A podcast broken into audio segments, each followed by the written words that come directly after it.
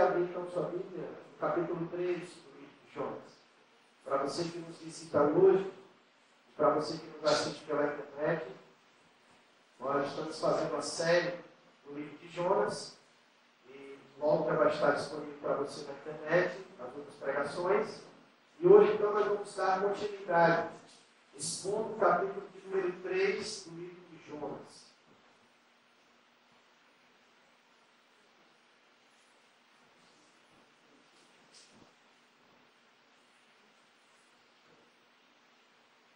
Jonas, capítulo de número 3. Amém? Vai nos dizer assim a palavra de Deus. Veio a palavra do Senhor, segunda vez a Jonas, dizendo: Dispõe-te, vai à grande cidade de Nínive e proclama contra ela a mensagem que eu te digo. Levantou-se, pois, Jonas foi a Nínive, segundo a palavra do Senhor. Ora, Nínive era cidade muito importante diante de Deus, e de três dias para percorrê-la.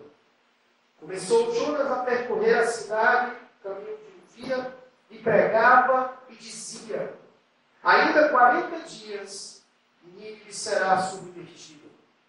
Os ninivitas creram em Deus e proclamaram um jejum e vestiram-se de panos de saco, desde o maior até o menor. E chegou esta notícia ao rei de Nínive. Ele levantou-se do seu trono, tirou-lhe-se as vestes reais, cobriu-se de pano de saco e assentou-se sobre si. E fez-se proclamar e divulgar em Nínive, por mandado do rei e seus grandes, nem homens, nem animais, nem bois, nem ovelhas, prometem coisa alguma, nem os leve ao baixo, nem bebam água, mas sejam cobertos de pano de saco, tanto os homens como os animais, e clamarão fortemente a Deus, e se converterão, cada um do seu mau caminho e da violência que há nas suas mãos. Quem sabe se voltará a Deus e se arrependerá e se apartará do furor da sua ira, de sorte que não pereçamos. Viu Deus o que fizeram, como se converteram do seu mau caminho e Deus se arrependeu do mal e tinha dito que faria e não fez. Amém? Vamos orar mais uma vez.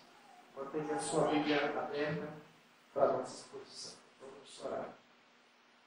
Pai amado e bendito, que maravilhoso Deus. Quão maravilhoso é poder estarmos diante do Todo-Poderoso nesta. Sabemos, ó Deus, que o Senhor se faz presente neste lugar e em uma só voz queremos dizer que Tu és bem-vindo, ó Deus. Não teríamos razões para estarmos aqui se não a Ti, Senhor. Pois foi por Tua causa que nós nos reunimos, é por Tua causa que nós somos família, é por Tua causa que nós somos povo do Senhor. Obrigado, ó Deus, por esta igreja. Porque aqui, ó Deus, nós podemos louvar o Senhor, com as portas abertas, podendo, ó Deus, expressar a fé que nós temos em Ti. Obrigado, Deus, por cada alma que o Senhor conduziu a este lugar nesta noite. Obrigado também por todos quantos neste momento nos assistem pela internet. Pai bendito e maravilhoso. Que a tua palavra, Senhor, cumpra aquilo que lhe apraz nesta noite. Prepara, Senhor, os nossos corações. Pai, prepara a nossa mente. Pai, nos ajuda a nos mantermos focados, atentos a tudo quanto o Senhor deseja nos falar nesta noite. Não permita, ó Deus, com que o cansaço, não permita com que as preocupações do amanhã, não permita, ó Deus, com que nada nesta noite possa concorrer, ó Deus, com a voz do Senhor falando no nosso coração. E saímos daqui hoje, ó Deus, impactados. Saímos daqui hoje, ó Deus, transformados. E saímos daqui hoje, ó Deus, desafiados pela tua palavra. Cremos piamente, ó Deus, que a tua palavra é poderosa. Por isso, ó Deus, trabalha na nossa vida. Nós sabemos que só o Senhor é capaz de nos transformar. E assim, Deus bendito, nós oramos ao Senhor nesta noite. No nome de Jesus. Amém. Amados irmãos, quantas lições preciosas nós já temos tirado desde quando nós começamos a exposição deste livro. Estamos já chegando no capítulo 3, muito pequeno, temos de quatro capítulos, mas muito rico. Creio que se fosse para a gente dialogar nos outros capítulos anteriores, muitas outras missões e outras verdades nós poderíamos ter tirado. E aqui eu deixo Gostinho, quero mais para você, para que você, na sua casa, possa fazer seus estudos, suas pesquisas, se aprofundar ainda mais nesse livro tão maravilhoso que é o livro de Jonas. Tantas lições preciosas para a nossa vida. Embora todos os tropeços que a gente já tem visto, mas se Deus registrou essa história, certamente Deus tem muita coisa para nos ensinar através desse livro. E eu creio que todos quantos têm nos acompanhado ao longo dessas mensagens anteriores têm sido grandemente abençoados pela exposição e pregação desse livro de Jonas.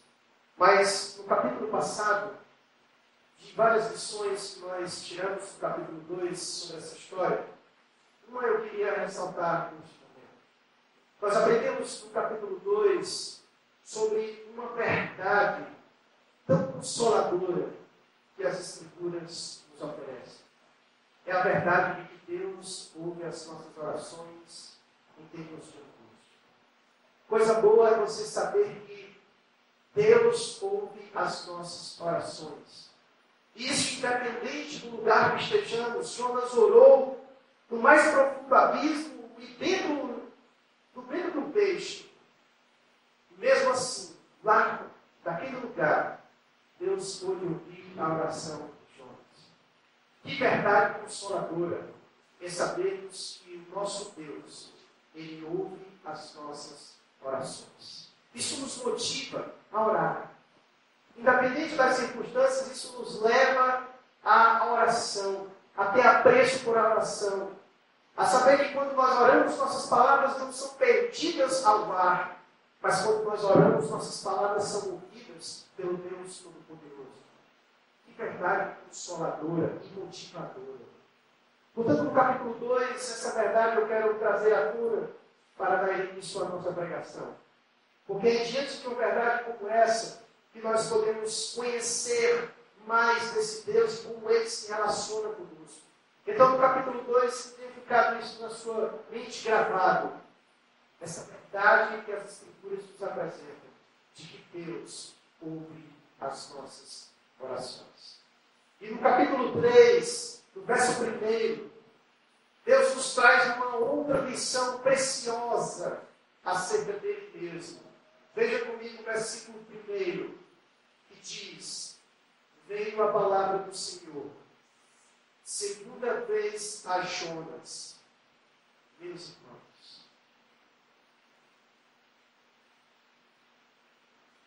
nós temos acompanhado desde o capítulo 1 a vida de Jonas.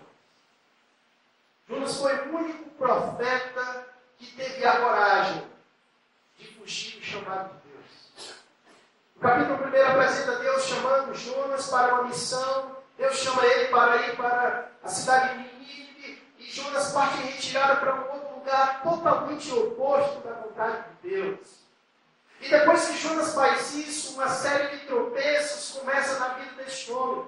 Porque nós aprendemos que quando nós pegamos o caminho contrário à vontade de Deus, só há um lugar onde nós iremos parar para baixo. Toda vez que nós optamos por pegar um caminho contrário à vontade de Deus, é para baixo que nós descemos. E Jonas então ele vai em em, em passo após passo, passo após passo, descendo cada vez mais ao abismo e para distante de Deus. Ao ponto de que esse homem, na sua, no auge da sua rebelião, no auge da sua rebeldia, ele prefere morrer, ele prefere dar cabo da sua própria vida do que obedecer a Deus. Ele estava altamente disposto a não obedecer a Deus. Ele estava altamente disposto a seguir o seu caminho no barco, rumo contrário à vontade de Deus, mesmo Deus tentando de todas as maneiras fechar o cerco dele, trazendo tempestade ao navio, usando a vida dos marinheiros, mas ele estava obstinado a seguir no caminho rumo contrário à vontade de Deus. Como rebelde foi Jonas, ao ponto dele dizer: Eu prefiro morrer e lance do oceano. Então Jonas tem a experiência de quase ter a sua vida ceifada, porque este não queria obedecer a Deus. E diante de uma ação de Deus, de um livramento, Deus então depara um peixe para que traga Jonas e largue dentro do ventre do peixe. Jonas ora ao Senhor. Jonas se volta para Deus. Reconhece que, na verdade, todas aquelas ações de Deus não eram para puni-lo, mas sim para livrá-lo. E que o peixe não era para a sua condenação, mas era para a sua salvação. E diante de um personagem desse, de um homem que estava com o coração obstinado, que o versículo primeiro surge com mais uma verdade poderosa de Deus para a nossa vida. Quando diz, veio a palavra do Senhor segunda vez a. Se no capítulo 2 nós aprendemos que Deus é um, é Deus que ouve as nossas orações, no capítulo 3, no primeiro versículo, nós aprendemos que nosso Deus é o Deus da segunda chance. É o Deus que nos dá o privilégio de recomeçar novamente. O versículo 1 diz: Veio a palavra do Senhor segunda vez a Jonas. Porque a primeira vez que o Senhor veio a ele, ele foi rebelde ao Senhor. Ele reagiu de forma negativa, de forma contrária à vontade de Deus. Mas Deus, na sua infinita misericórdia, é um Deus que sempre nos concede uma segunda vez. Uma oportunidade para recomeçar, mesmo quando nós tropeçamos de forma obstinada e de forma voluntária. Esse Deus é o Deus que nos dá sempre o privilégio de nós recomeçarmos. Que coisa maravilhosa. Que verdade consoladora. Porque nós vivemos e travamos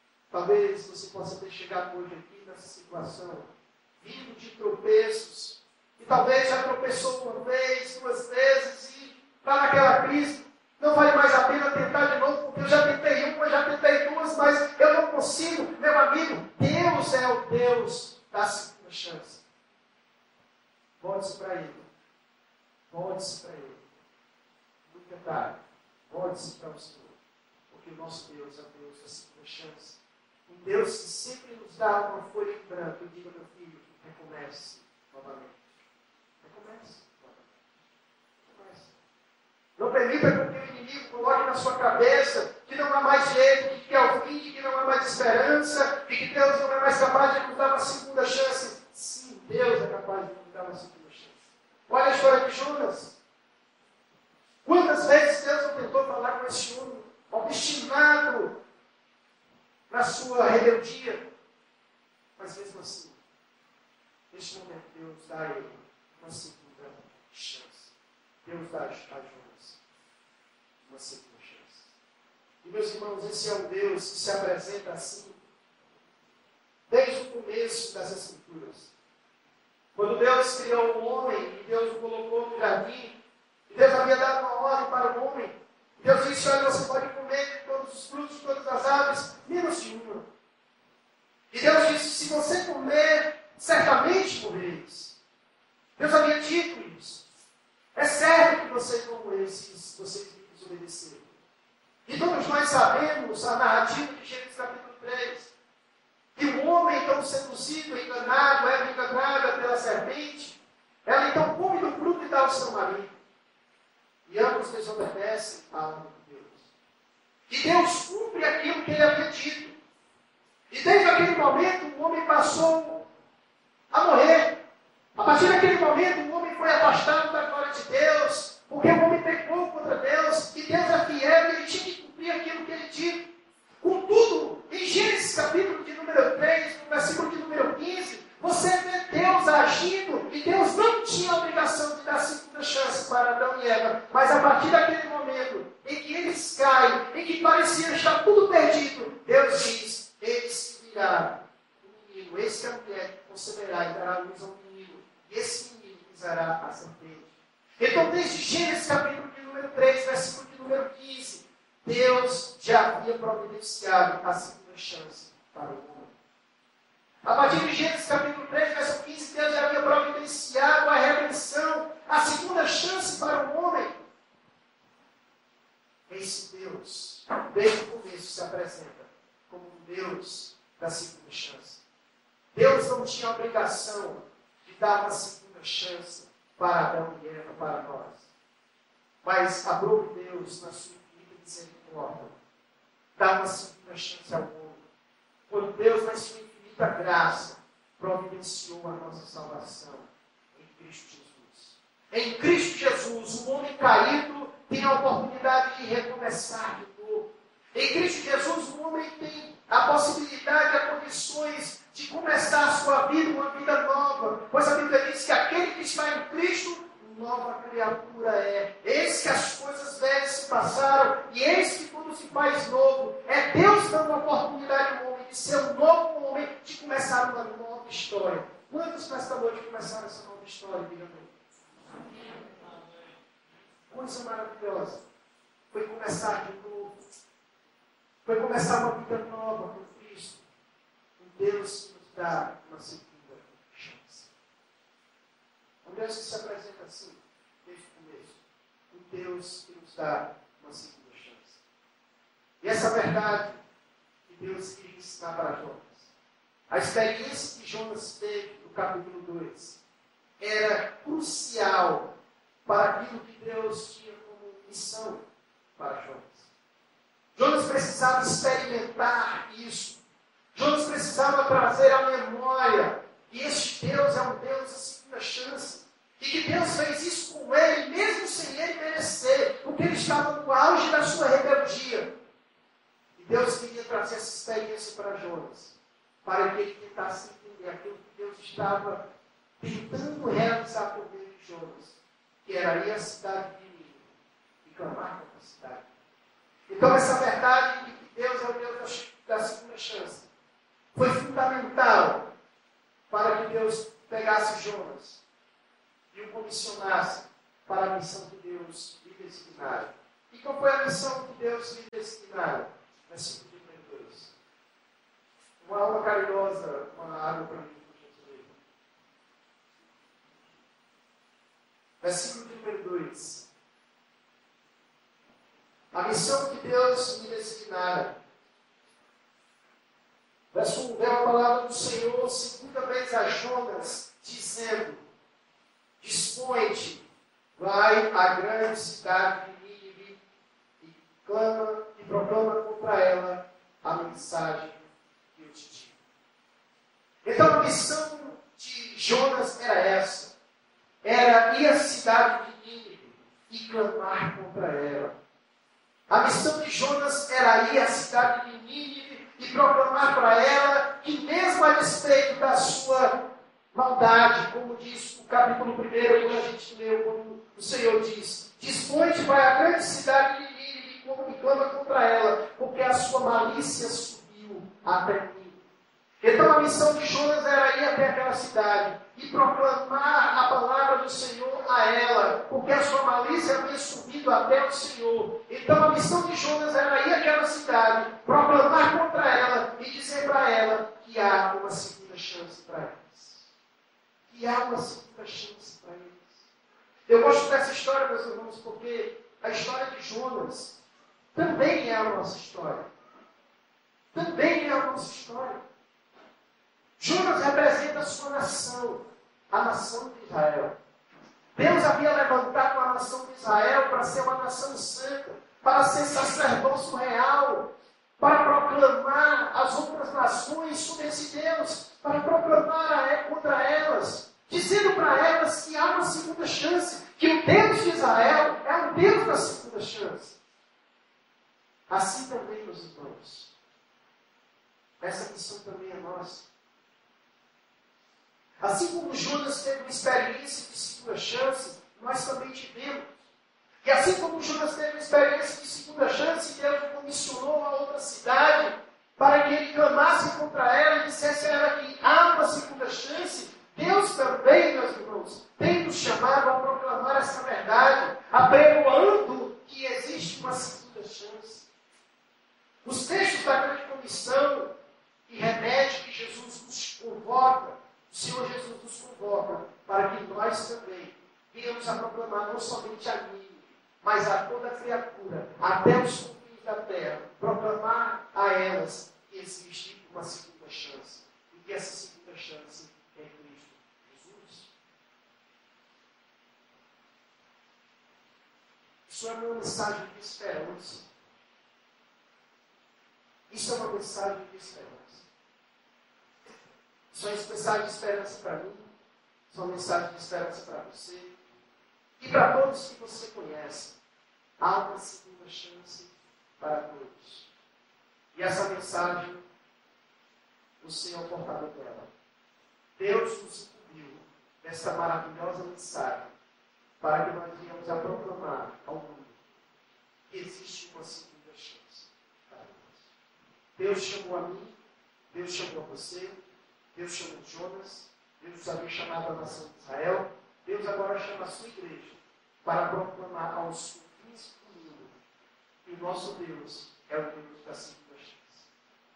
É o Deus da segunda Portanto, quando você olhar para alguém, nunca considere perdido, porque ainda há uma segunda chance para ele. Ainda há uma segunda chance.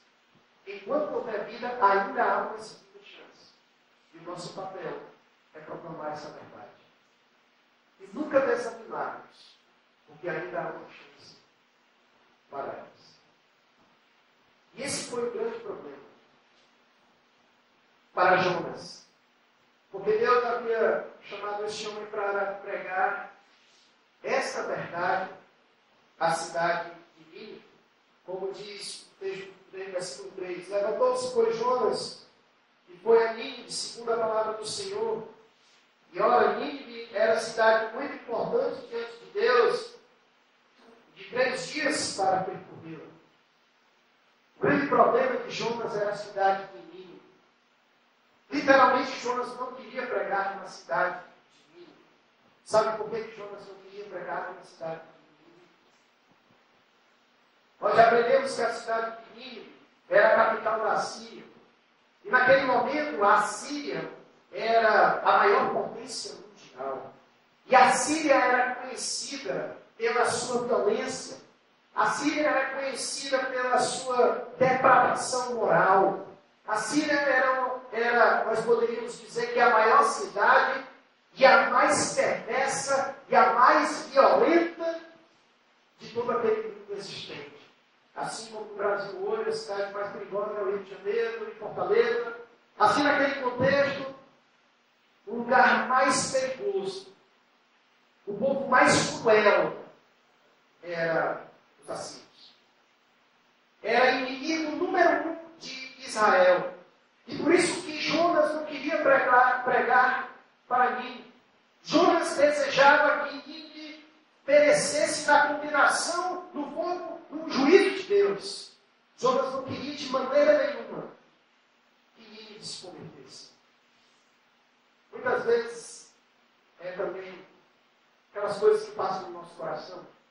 Quando a gente olha para toda essa nação, quando a gente olha para todo esse mundo perdido, às vezes a gente fica naquele desejo de dizer: Senhor, desce um pouco do céu e consome logo todo este mundo perdido. Era mais ou menos esse espírito que Jonas tinha para a cidade de Nínive. A cidade de Nínive era cruel, era conhecida. A cidade de Nínive, quando eles invadiam o território que eles venciam seus inimigos, sabe o que eles faziam? Eles empilhavam os corpos das suas vítimas em lanças. Eles cavavam a lança e penduravam e deixavam o corpo morrer aos poucos nas suas lanças. Quando não, eles decapitavam e pegavam a cabeça e pilhavam nas suas lanças e colocavam de frente para a cidade, para todos aqueles que chegassem à cidade e tivessem pavor. Sabe o que, que eles faziam quando pegavam as pessoas das cidades conquistadas? Eles esfolavam elas vivas e arrancavam as suas peles, elas ainda vivas. Esses eram os passivos. Um povo muito cruel, um povo muito ruim. E essa era a razão pela qual Jonas não queria pregar a cidade de Nínive. O grande problema é porque você tinha a vontade de Jonas e a vontade de. A vontade de Jonas era que os indivíduos perecessem no juízo no fogo eterno de Deus. Mas a vontade de Deus era que os indivíduos fossem salvos, fossem alcançados por esse Deus que concede a segunda chance às pessoas. Jonas não conseguia compreender como era que Deus amava essa cidade. Olha o que, que vai dizer no verso 3, a, a parte B. Ora, Era uma cidade, uma cidade muito importante diante de Deus. Mas como é que uma cidade tão perversa como essa era importante para Deus? Como é que um povo desse era tão amado pelo Senhor? Jonas não conseguia compreender isso. Jonas não conseguia compreender isso. De fato, meus irmãos, o amor de Deus é assim vai além da nossa compreensão. Quando nós olhamos para nós, a única coisa que nós conseguimos dizer para Deus é: Senhor, quem sou eu para que tu te lembres de mim? Quem é o homem para que o Senhor se lembre de nós? Porque o amor de Deus é assim, vai além da nossa compreensão.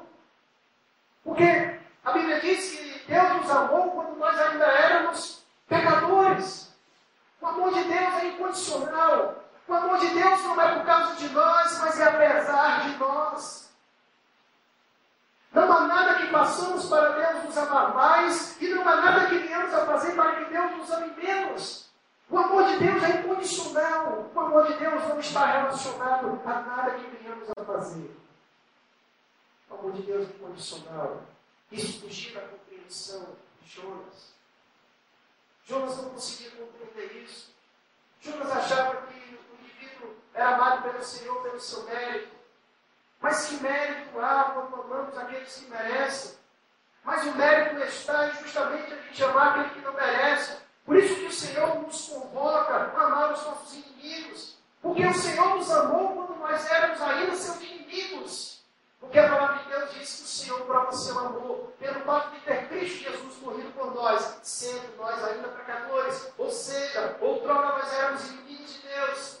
filhos da perdição, filhos da ira, odiosos de Deus. Mas mesmo assim, esse Deus demonstra graça e amor para conosco.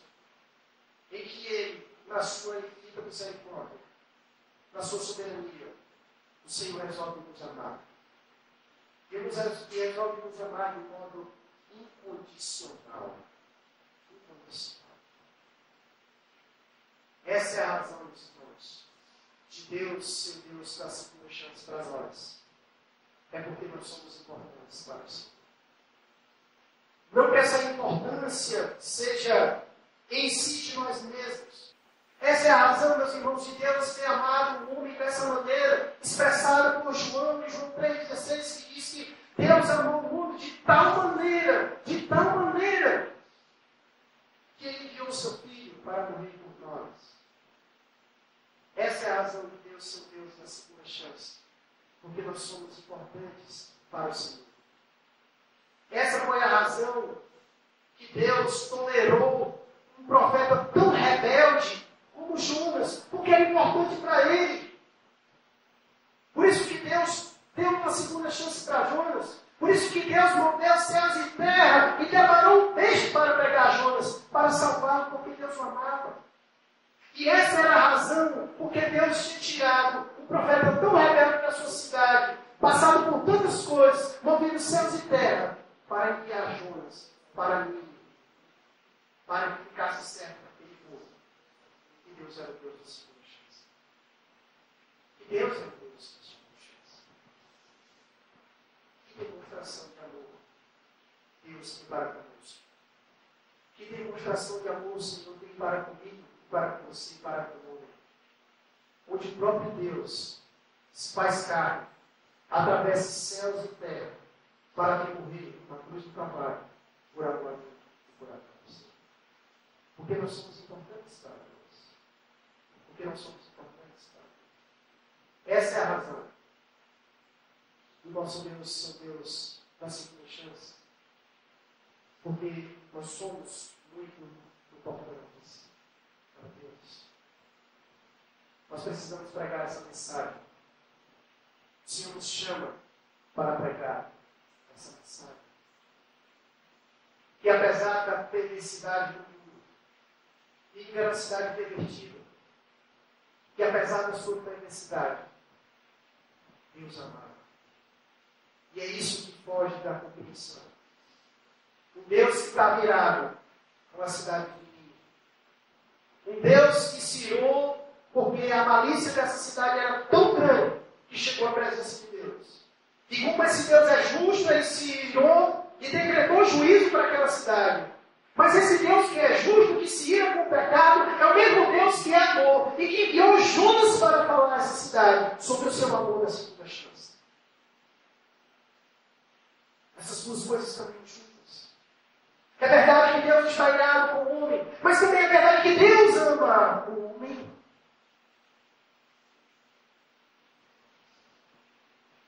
É verdade as duas coisas. E as duas coisas precisam ser pregadas. Deus está irado com o homem, mas Deus quer salvar esse homem. Era isso que Deus queria. E os indivíduos soubessem, e através da experiência, Jonas queria que Jonas compreendesse isso também. E o caminho que Deus escolheu para que Jonas proclamasse sua palavra. O caminho que Deus escolheu para pregar a mensagem da segunda chance é a pregação da palavra de Deus. Poderia, Deus poderia ter alertado essa cidade de diversas maneiras. Deus poderia ter encontrado diversos caminhos. Mas perceba que Deus insistiu no fato de que Judas deveria ir naquela cidade e proclamar aquela verdade. Por que razão? Porque esse é o método que Deus escolheu para proclamar essa verdade ao homem através da pregação da palavra. É por isso que a pregação da palavra, ela nunca pode perder o seu lugar na centralidade do culto da igreja, porque é através da pregação da palavra que a fé chega aos seus ouvidos e a conversão vem a você.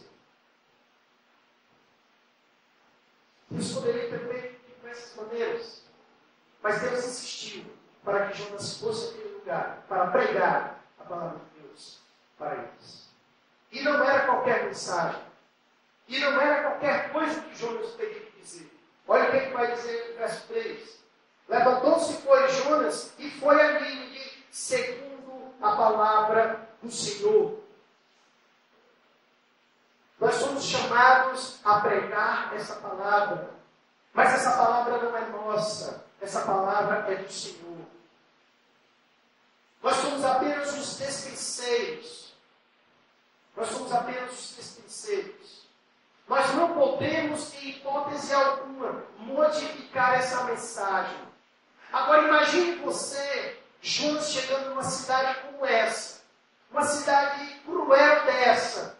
Uma cidade onde as pessoas é, matavam dessa maneira que eu falei. Imagine Jonas chegando nela, percorrendo ela e dizendo: Eita, vocês vão morrer, viu? Imagine Jonas apregoando essa mensagem em um lugar desses. Talvez Jonas tivesse tive o desejo, que mudar essa mensagem. Porque na primeira vez que eu abri a boca, eu disse, essa mensagem é pura demais. Povo é um povo cruel. Nós não temos o direito de modificar essa mensagem. Isso é um grande problema hoje, meus irmãos, da igreja não só brasileira, mas da igreja do mundo todo. As pessoas têm modificado a mensagem. O poder não está no portador, mas o poder está na mensagem. Porque é o Evangelho que é o poder de Deus, não seu mensageiro. Nós não fomos chamados, em hipótese alguma, nós não fomos chamados para pregar mensagens que agradem ao povo. Nós fomos chamados para ser fiéis à mensagem da palavra de Deus. Doa a quem doer. E se a gente modificar a mensagem, nós estaremos também modificando o resultado dela. Porque somente a palavra de Deus é capaz de salvar o mundo.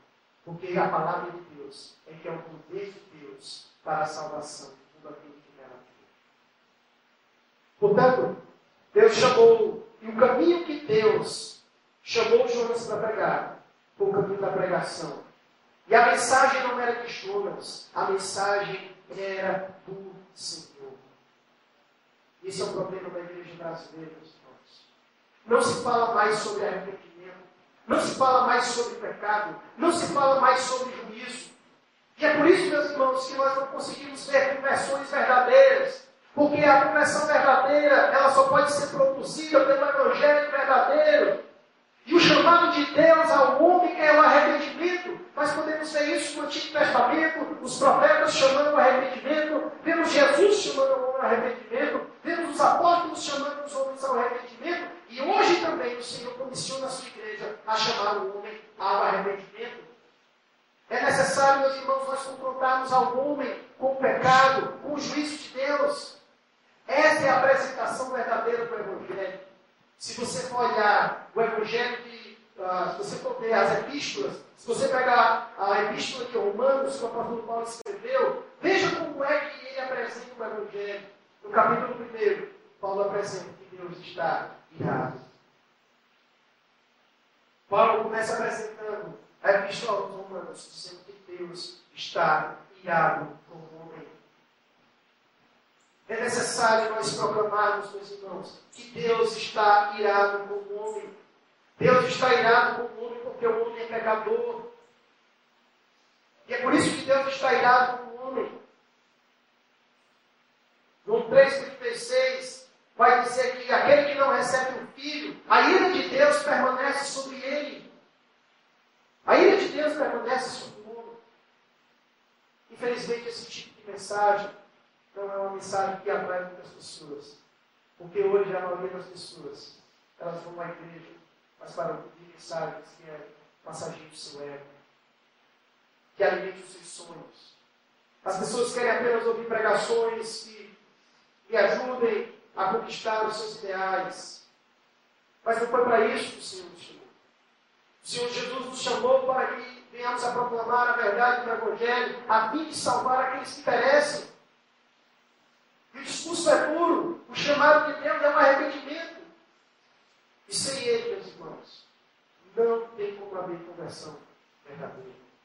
E esse é o problema da igreja brasileira. Não se prega mais sobre arrependimento. Não se prega mais sobre o juízo de Deus. Só se prega sobre cura e prosperidade. Não se fala mais sobre arrependimento, sobre juízo. E é por isso, meus irmãos, que a gente tem visto uma igreja tão larga, mas tão superficial. Uma igreja grande em números, mas carnal. Porque não se prega sobre juízo, não se prega sobre pecado, não se prega mais sobre arrependimento. E essa é a razão, meus irmãos, que nós vimos tudo isso. Ao longo da história, meus irmãos, só houve avivamento quando a palavra de Deus foi pregada e quando as pessoas se arrependeram dos seus pecados. Nós hoje, no começo do culto, lemos o texto de 2 Crônicas, capítulo 7, versículo 14. E o texto é bem claro que diz que só há uma maneira de Deus sarar nossa terra. Se nós orarmos ao Senhor, nos convertermos do nosso mau caminho, nos arrependermos, só assim o o Senhor virá no céu a nossa oração e sarará a nossa terra. Não existe outra maneira do homem, meus irmãos, receber a segunda chance de Deus se não for por meio do arrependimento. Se não for por meio do arrependimento, não há segunda chance para ninguém. Veja a história de Jonas. Jonas só recebeu a segunda chance no capítulo 2, quando ele se arrepende. Até então, Jonas estava apanhando de Deus. Mas no momento em que ele para, em que ele diz: Senhor, é isso mesmo. Eu me arrependo, Senhor, é isso mesmo, Senhor Deus da minha salvação. Somente quando Jonas para, reconhece o seu erro, é que Jonas recebe a segunda chance.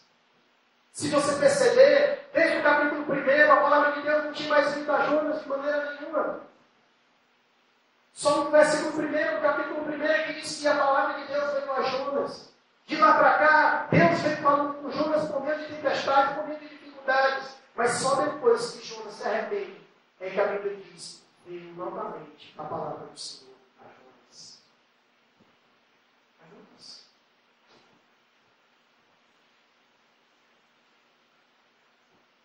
Esse é o caminho, irmãos. Não existe conversão verdadeira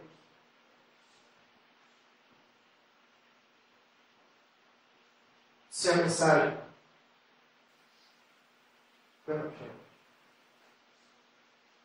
E a partir do versículo 5, ocorre, meus irmãos, não sei se os irmãos lembram, mas na minha primeira pregação eu disse que Jonas foi o missionário mais bem sucedido e fracassou.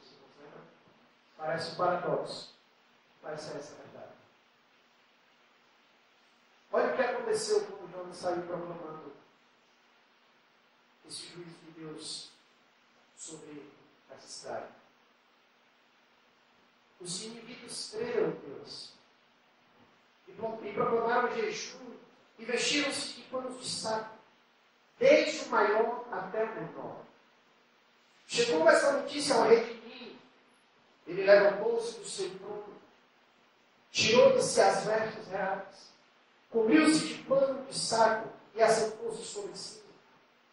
E fez-se proclamar e divulgar em mim por mandado do rei e seus grandes. Nem homens, nem animais, nem bois, nem ovelhas, provém coisa alguma, nem os levem ao pasto, nem bebam água, mas sejam cobertos de pano de saco, tanto os homens como os animais, e clamarão fortemente a Deus, e se converterão cada um no seu mau caminho, e da violência que há nas suas mãos. Meus irmãos, de fato, ao longo da história,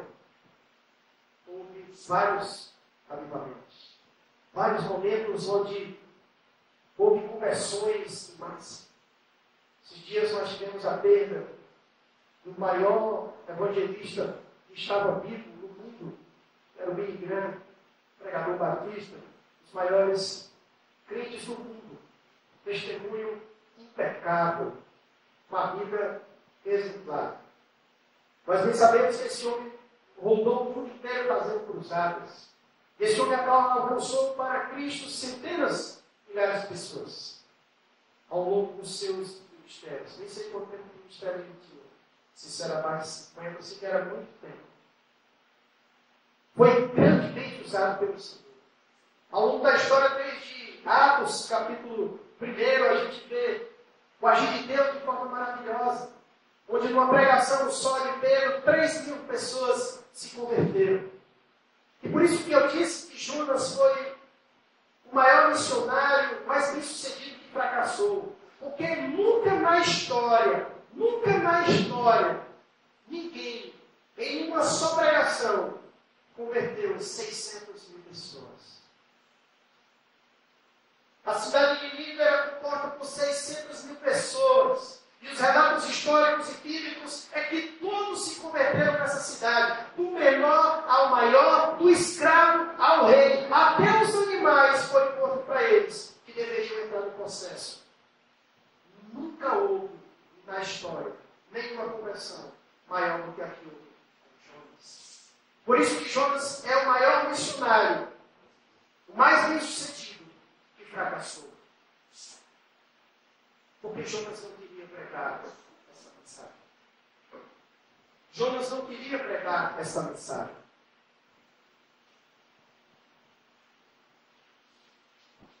Foi uma conversão em massa, como nunca houve antes. O texto vai dizer que os ninivitas, verso 5, creram em Deus. Quem pregou a mensagem foi Jonas. Eles não creram em Jonas, eles creram em Deus. Eles creram em Deus. A maior conversão que houve até os dias de hoje.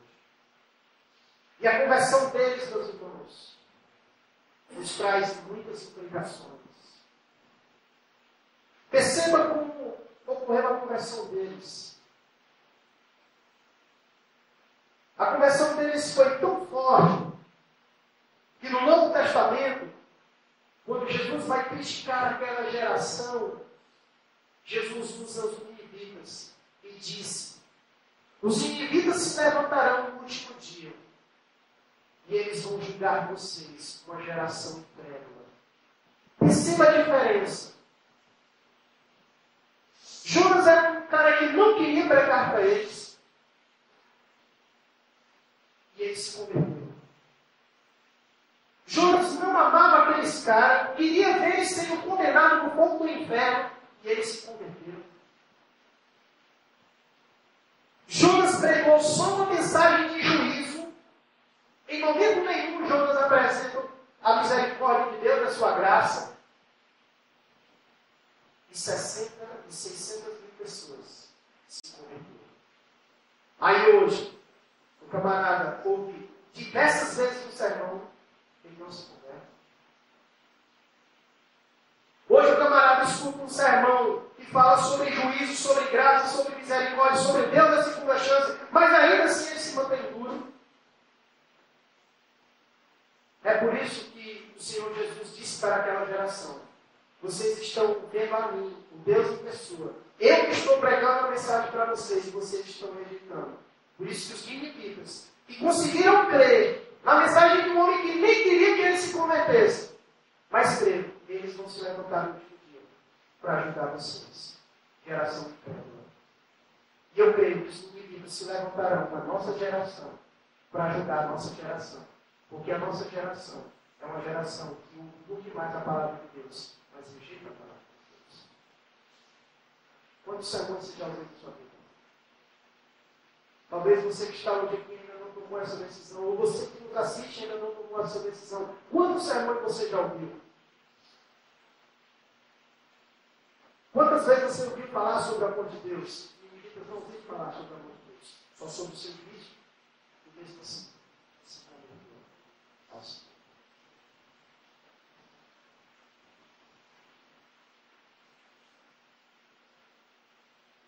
falta para nós é, na igreja no mundo afora é o arrependimento. Nós estamos, esse ano é um ano eleitoral, muita expectativa sobre o nosso país. Desejamos muitas mudanças para Mas uma coisa é com maior afinidade que possamos ter em qualquer pré-candidato. Jamais eles irão conseguir mudar o nosso país da maneira como nós realmente esperamos como povo de Deus. Não é correto nós depositarmos sobre um e algum a nossa esperança absoluta sobre a mudança de qualquer coisa. Eu creio que a única saída para o nosso país e para todo o resto do mundo é crer em Deus. Porque se uma nação como essa, pervertida como essa, se converteu a Deus, por que, que o Brasil não é capaz de se converter a Deus? Por isso que a minha esperança é em Deus. Porque a palavra de Deus diz que feliz é a nação, os judeus é o Senhor. É o Senhor. Essa nação vai se levantar no dia do juízo, crentes em Jesus, e estarão conosco na eternidade. Esses mesmos que falaram as pessoas que eram cruéis e se converteram à mensagem de Deus.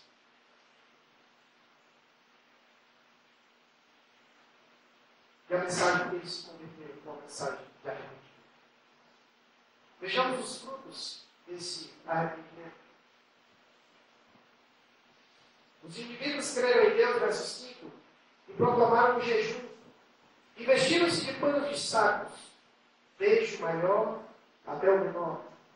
Essa era uma expressão de lamento, de profunda tristeza pelo pecado.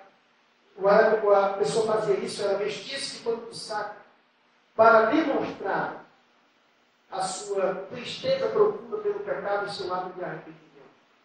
E chegou essa notícia ao rei de Guine, e ele levantou-se do seu trono, tirou de si as vestes reais, cobriu-se de pano de saco e assentou-se sobre si. O juízo de Deus, meus irmãos, é sobre todos. O Senhor não faz acepção de pessoas. Pode ser o presidente dos Estados Unidos ou quem quer que seja. Quem não se arrepender será condenado no final. Mas quem crê terá vida eterna. Então o rei levantou-se no seu trono, tirou de si as vestes reais, que também cobriu-se de pano de saco, e se assentou sobre Cisa. E ainda fez proclamar e divulgar em Nínive o mandato do rei. O mandato do rei era a seguinte coisa: que nem homem, nem animal, nem boi, nem ovelha, nada, coisa alguma, todos fossem cobertos de pano de saco, tanto homens como os animais. E o, e o decreto era que todos deveriam clamar fortemente a Deus para se converterem, cada um no seu mau caminho e da violência que há nas suas mãos. Perceba ênfase. Como era uma cidade tão violenta e má, ele vai dizer, para que cada um se converta do seu mau caminho e da violência que há nas suas mãos. Meus irmãos, somente a mensagem de Deus Somente a palavra de Deus é capaz de gerar como transformação. E a gente consegue saber quem realmente foi transformado por essa palavra de Deus através dos frutos. A gente tem ouvido muito no Brasil. Esse é o grande problema da igreja brasileira. É que se fala que a igreja do Brasil é grande, que é mais de 50% da população brasileira é cristã. Mas por que, que a gente não vê transformação na vida dessas pessoas?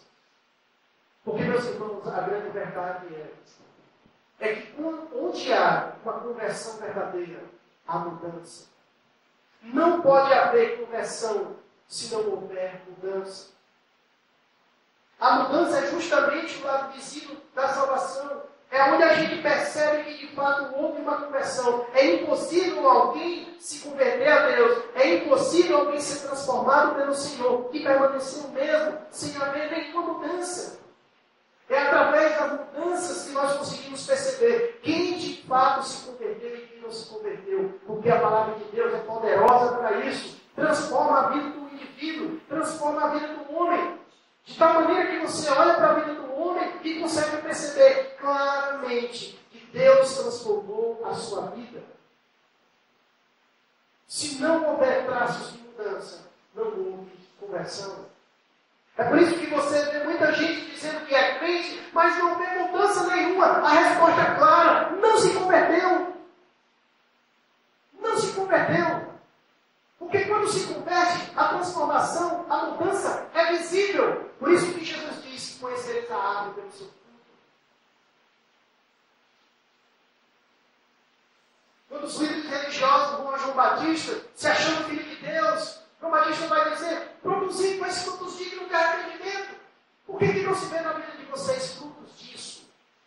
Vocês se dizem ser filhos de Deus, mas ninguém vê frutos disso na vida de vocês. Portanto, dizer da boca para fora que é convertido, que é filho de Deus, todo mundo pode fazer isso. Mas a sua vida é que vai dizer quem de fato você é. A sua vida é que vai dizer quem de fato você é. É através da mudança que se percebe quem é convertido e quem não é. Só se engana quem quer. Só se engana quem quer. Mas é facilmente perceptível. E creio que todo mundo aqui consegue perceber. Quando bota dois crentes que se dizem crentes perto do outro, você percebe Ao ponto que você diz, rapaz, aquele dali eu sei que é crente, mas aquele dali. Porque você percebe mudança. Ser crente não é vir à igreja. Ser crente não é orar e a Bíblia de vez em quando. Isso não é ser crente. Ser crente, meus irmãos, é ter sido transformado pelo Senhor. É ser uma nova criatura de Cristo. De modo que as coisas velhas ficaram para trás, tudo se faz novo. De tal maneira que a pessoa olha para você e diz: o mesmo.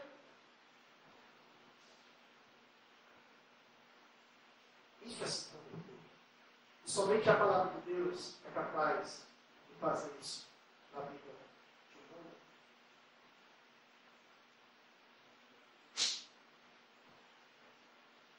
Não sei quantos estão aqui à noite, tiveram essa experiência de se converter.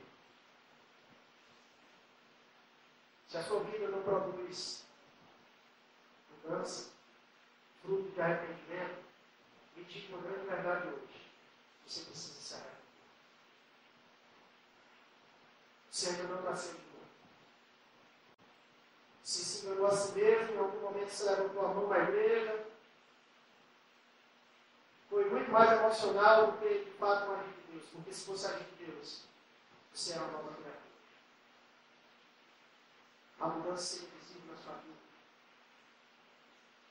Ser crente é muito mais do que deixar de beber e fumar. Isso simplesmente pode fazer. Ser crente é quando a de Deus é tão grande na nossa vida, que é inconfundível. Se alguém tem sobre a sua conversão, é melhor você avaliar a sua vida. Isso precisa ser claro na, vida, na sua vida de modo que ninguém tenha dúvidas de quem você é. Se você mesmo tem dúvida no seu coração de quem você é, isso só mostra que você está bem. Portanto, nesse momento, eu quero, diante dessa verdade, porque assim como Deus nos chama para proclamar a verdade aos perdidos, a começar em nós, a começar no nosso eu jamais irei poder pregar uma mensagem de salvação do Senhor neste momento. Então quero desafiá-los nesse momento a analisar a sua vida. Pode nesse momento, sonhe seu coração. Examine-se a si mesmo. Seja sincero consigo mesmo. E eu creio que nesse momento o Espírito Santo de Deus vai falar ao seu coração se você é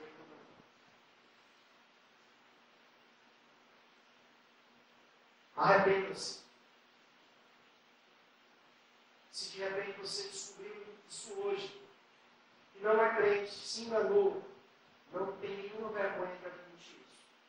Vergonha faz é permanecer assim. E quando o Senhor voltar, você vai ouvir e dizer: Apartai-vos de mim, eu nem nos conheço. Você precisa muito provável você está bem. Então hoje é o dia que você se arrepender. Hoje é dia que você se arrepender e voltar-se para Deus. Hoje é dia que você deixar os seus maus caminhos. Hoje é dia que você deixar de ser pobre, pregar ser uma coisa que não é. Porque Deus é o Deus da segunda chance. E hoje Ele quer conceder essa segunda chance.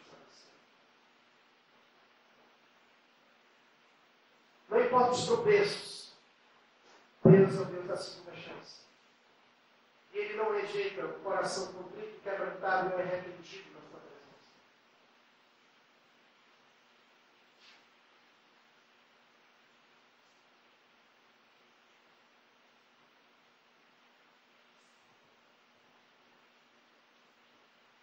Alguém nesta noite que sentiu a de Deus no seu coração me chamando para um arrependimento, e hoje você decidiu entregar a sua vida a Jesus Cristo? Alguém nessa noite?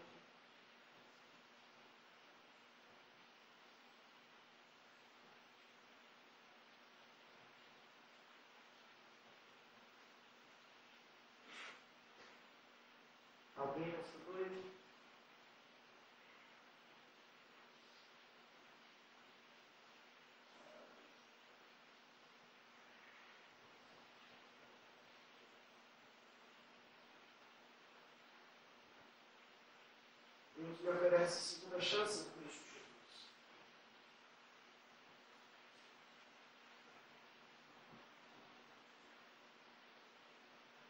Olha que sorriso.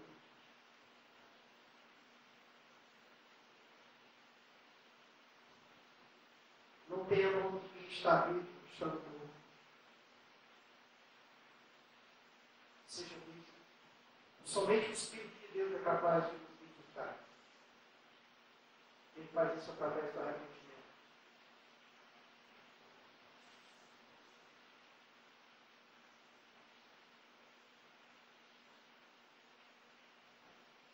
A mensagem de arrependimento é uma mensagem de amor. Que chama o homem à comunhão com Deus. É uma mensagem que livra o homem do juízo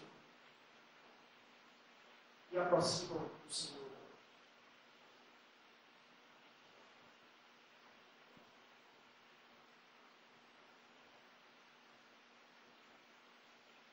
Pelos seus familiares que não conhecem a Cristo. Pregue para eles. Assim como Deus chamou Jonas, Ele também nos chama a pregar esta mensagem. Ainda há chance. Clame contra eles. Para que se arrependam.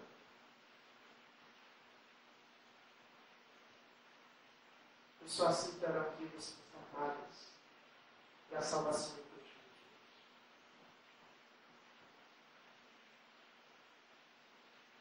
Pai bendito. Obrigado, Deus. Obrigado, Deus, por sermos objetos do teu amor. Reconhecemos, ó Deus, que não somos dignos. Não somos. Por isso, ó Deus, o teu amor nos constrange. Pai, de forma sublime e maravilhosa, o Senhor tem nos amado. De ter dado a vida por nós. Sendo nós seus inimigos, aborrecidos do Senhor. A Deus. E este amor, Pai, nos leve a não viver mais para nós mesmos, mas para o Senhor que nos amou e nos salvou. Pai, trabalhe em nossa vida. Pai, se de fato o Teu Espírito Santo está em nós, produza, Deus, frutos dignos disso. Não permita, ó Deus, com que venhamos a nos enganar a nós mesmos, achando que somos uma coisa sincera. Pai, que Teu Espírito, nesta noite, fale aos nossos corações. Confirme, ó Deus, a nossa vocação e a nossa eleição no Senhor. E aqueles que estão ó Deus. Aqueles que nesse momento Teu Espírito está incomodando, converte, ó Deus, esses para o Senhor. Mostra esses, ó Deus, o caminho do arrependimento, ó Deus, e a Tua graça. Pois aonde abundou o pecado, superado pela Tua graça. Pai, usa-nos. E usa-nos como boca profética, ó Deus, nesta geração. Para proclamar a Deus, a nossa geração, sobre a mensagem do juízo do Senhor. E sobre esse Deus da segunda chance. Que recebe pecadores arrependidos. Pai, usa a igreja no Brasil. Que o teu povo se levante a Deus para proclamar esta verdade. Que haja um arrependimento nacional como o homem ó Deus. Pois acreditamos, ó Deus, feliz é a nação. Os judeus é o Senhor.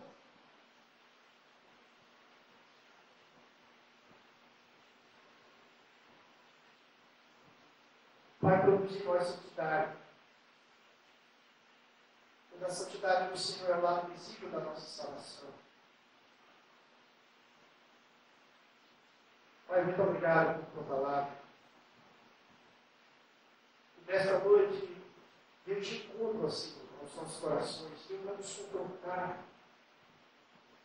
Obrigado, Deus, por ela. Embora uma mensagem pura, mas é ela, Deus, que gera vida.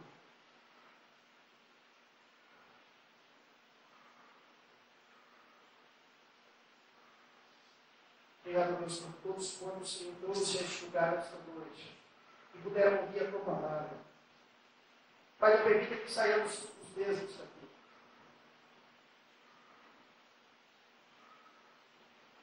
Obrigado por todos que nos assistem pela internet, Senhor. Trabalha nessas vidas, para a glória do teu nome. Esse oramos ao Senhor em nome de Jesus. Amém.